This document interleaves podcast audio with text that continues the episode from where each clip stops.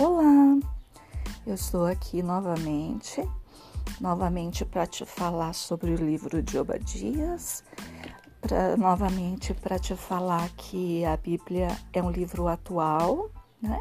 Um livro que sim foi escrito faz tempo, mas um livro que ainda pode ser usado hoje como é, uma aplicação pessoal a partir daquilo que a gente aprende com os nossos avós na fé. Né? É, Obadias está tratando de uma família em específico, né? Que são que vieram essa família veio a partir de Jacó e Esaú e eu quero te despertar. Eu não vou te contar hoje, mas procura aí na sua Bíblia onde está a história de Esaú e de Jacó e leia, porque quando a gente falar sobre isso, você já vai saber sobre o que a gente está falando. De Jacó surgiu um povo que é o povo de Israel, né? E de Esaú surgiu um povo que é o povo de Edom, que é de quem o, o livro de Obadias está tratando. Só lembrando que Obadias é um profeta que veio chamar a atenção do povo de Edom sobre as coisas erradas que eles estavam fazendo. Uma das coisas erradas que o povo de Edom estava fazendo eram alianças, né? Além de ser um povo que confiava na segurança que eles acreditavam ter por ser um país, um, um, povo que era bem localizado no alto das montanhas, moravam bem escondidinhos em cavernas e ninguém podia chegar lá e acabar com eles. Eles tinham essa confiança.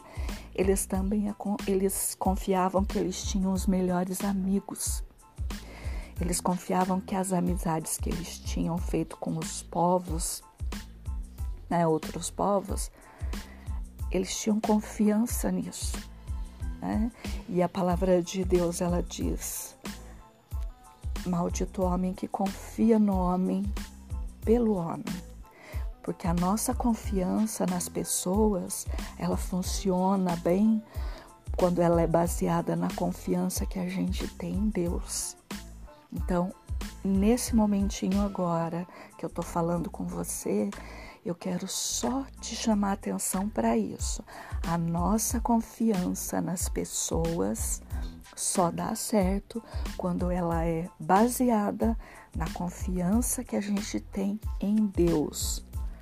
Foi isso que o povo de Edom não entendeu quando, desprezando os seus primos, que eram o povo de Israel, fizeram alianças com pessoas desconhecidas e estranhas a Deus e estranhas a eles também.